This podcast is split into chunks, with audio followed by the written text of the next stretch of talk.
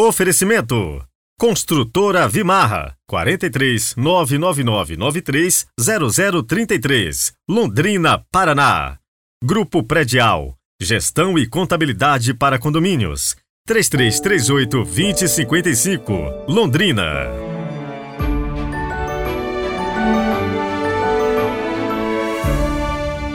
Olá, bom dia! Sejam muito bem-vindos a esta nova semana. E, aliás, começando muito bem, né? Na companhia de Santa Rita de Cássia, a santa das causas impossíveis. Segunda-feira, 22 de maio de 2023. Rezemos juntos.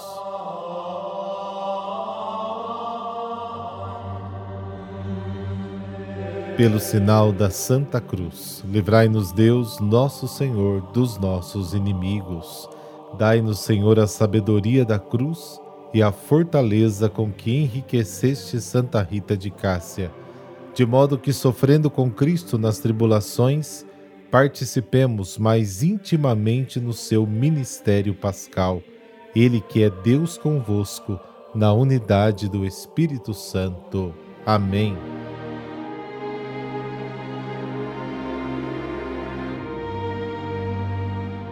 João, capítulo 16, versículos de 29 a 33. O Senhor esteja convosco, Ele está no meio de nós. Proclamação do Evangelho de Jesus Cristo segundo João. Glória a vós, Senhor. Naquele tempo, os discípulos disseram a Jesus: Eis agora falas claramente e não usas mais figuras. Agora sabemos que conheces tudo e que não precisas que alguém te interrogue. Por isso, cremos que vieste da parte de Deus. Jesus respondeu: Credes agora? Eis que vem a hora, e já chegou, em que vos dispersareis, cada um para seu lado, e me deixareis só. Mas eu não estou só, o Pai está comigo. Disse-vos essas coisas para que tenhais paz em mim. No mundo tereis tribulações, mas tende coragem, eu venci o mundo. Palavra da salvação. Glória a vós, Senhor.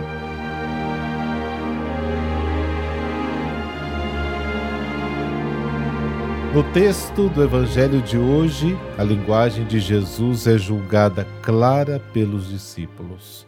O fato de que Jesus conhece todos os pensamentos antes de serem expressados incita sua profissão de fé em sua onisciência e origem divina julgam ter compreendido o segredo da pessoa de Jesus e possuem uma fé adulta em Deus. Mas o Mestre não se deixa lisonjear por esta profissão de fé, pelo contrário, tira dela uma razão para prever a iminente dispersão dos discípulos durante a sua prisão. Eles não acreditarão mais e voltarão às suas ocupações, abandonando o Senhor. Jesus, porém, apesar do abandono dos discípulos, não fica só, porque está sempre unido ao Pai, é um com o Pai, conforme está no capítulo décimo de João. No final do discurso, Jesus retoma o tema da alegria e do sofrimento dos discípulos para os convidar à confiança. A vitória final será de Cristo e dos seus amigos.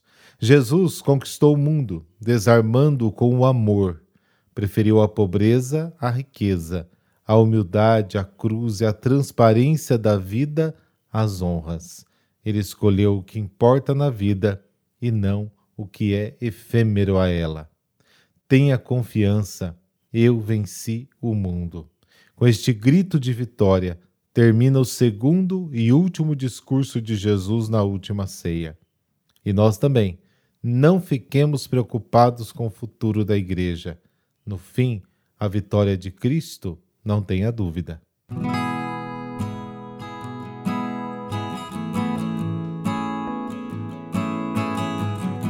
Santa Rita de Cássia, intercessora das famílias, a pequena periferia de Rocaporena, na Úmbria, foi berço de Margarida Lotte, provavelmente por volta de 1371 chamada com o diminutivo de Rita.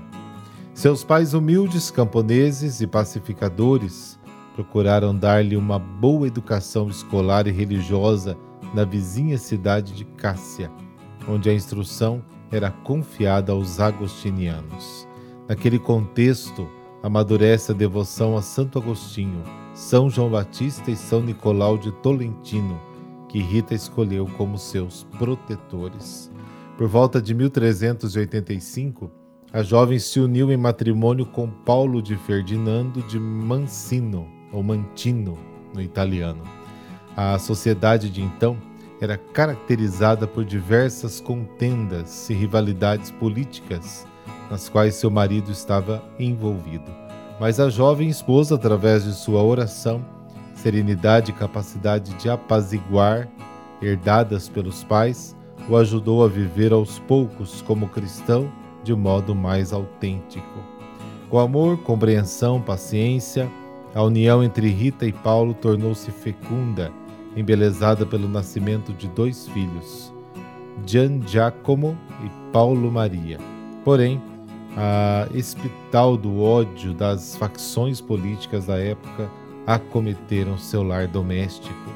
O esposo de Rita, que se encontrava envolvido também por vínculos né, de parentela, foi assassinado. Para evitar a vingança dos filhos, escondeu a camisa ensanguentada do pai. Em seu coração, Rita perdoou os assassinos do seu marido, mas a família Mantino não se resignou e fazia pressão a ponto de desatar rancores e hostilidades. Rita continuava a rezar para que não fosse derramado mais sangue, fazendo da oração a sua arma e consolação. Entretanto, as tribulações não faltaram. Uma doença causou a morte de Gian Giacomo e de Paulo Maria. Seu único conforto foi pensar que pelo menos suas almas foram salvas sem mais correr o risco de serem envolvidos pelo clima de represálias provocado pelo assassinato do marido. Tendo ficado sozinha, Rita intensificou sua vida de oração, seja pelos queridos defuntos, seja pela família de Mantino, para que perdoasse e encontrasse a paz. Com a idade de 36 anos, Rita pediu para ser admitida na comunidade das monjas agostinianas do mosteiro de Santa Maria Madalena de Cássia. Porém, seu pedido foi recusado. As religiosas temiam, talvez, que a entrada da viúva de um homem assassinado pudesse comprometer a segurança do convento. No entanto, as orações de Rita e as intercessões dos seus santos protetores levaram à pacificação das famílias envolvidas na morte de Paulo de Mantino.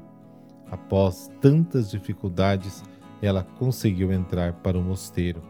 Narra-se que durante o noviciado, para provar a humildade de Rita, a abadesa pediu-lhe para regar o tronco seco de uma planta, o que sua obediência foi premiada por Deus, porque a videira até hoje é vigorosa.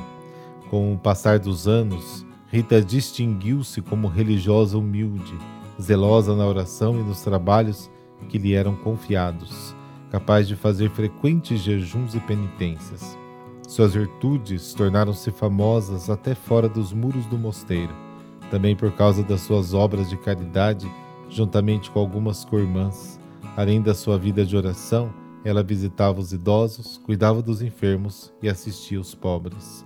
Certa vez, mais imersa na contemplação do Cristo, Rita pediu-lhe para participar da sua paixão e em 1432, absorvida em oração, recebeu a ferida na fronte de um espinho da coroa do crucifixo. O estigma permaneceu por 15 anos, até a sua morte. No inverno que precedeu a sua morte, enferma e obrigada a ficar acamada, Rita pediu à sua prima que lhe veio visitar em Roca Porena dois figos e uma rosa do jardim da casa paterna. Era janeiro, período de inverno na Itália, mas a jovem aceitou seu pedido pensando que Rita estivesse delirando por causa da doença. Ao voltar para casa, ficou maravilhada por ver a rosa e os figos no jardim e imediatamente os levou a Rita. Para ela, estes eram sinais da bondade de Deus que acolheu no céu seus dois filhos e seu marido. Santa Rita expirou na noite entre 21 e 22 de maio de 1447 Devido ao grande culto que brotou logo depois da sua morte, o corpo de Rita nunca foi enterrado, mas mantido em uma urna de vidro.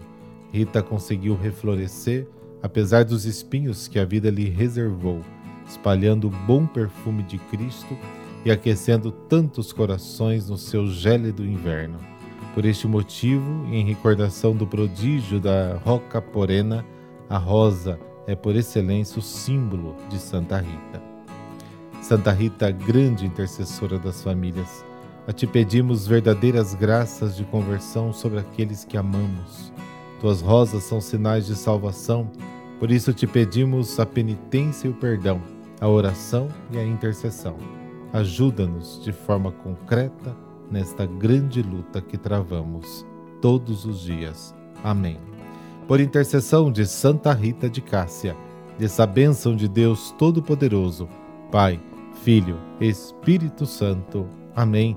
Boa semana para você e que a Santa das Causas Impossíveis interceda por suas intenções. Até amanhã.